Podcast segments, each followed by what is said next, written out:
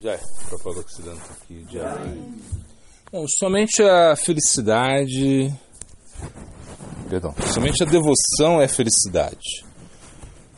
O tudo demais é sua ausência. Quando a pessoa pensa, deixe-me ser feliz, que os demais sofram inconvenientes ou aflição, não importa. Quero ser feliz ainda que seja à custa dos demais. É, eu me farei dono, é, me apossarei de você para me favorecer. Este é o caminho da ação frutiva, ou o caminho do conhecimento do interesse mundano. Né? Então, realmente, para experimentar a, a, a felicidade, nós deveríamos estar situados no plano da dedicação. Então, somente a dedicação, somente o sacrifício pode trazer a atrair a felicidade, né?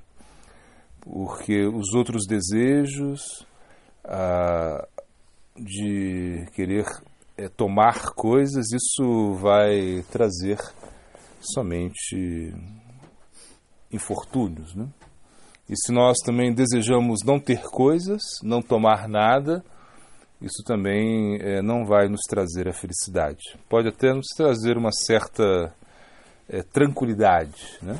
o Brahman, mas não nos traz a, a verdadeira felicidade. Então, se uma pessoa quer ser feliz, ela deve é, praticar o processo da Bhakti Yoga com muita determinação é, seguindo as instruções né, do Sado, do Guru, do Vaishnava, é, se, é, se, apoiando nas escrituras, porque é, não existe outra maneira é, de ser feliz é, nesse mundo a não ser se você se dedique ao centro. Né?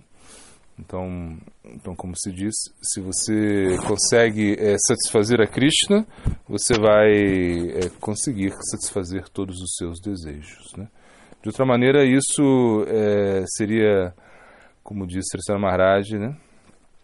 é como uma, uma aventura né? nesse, nesse mundo material que nunca vai acabar bem.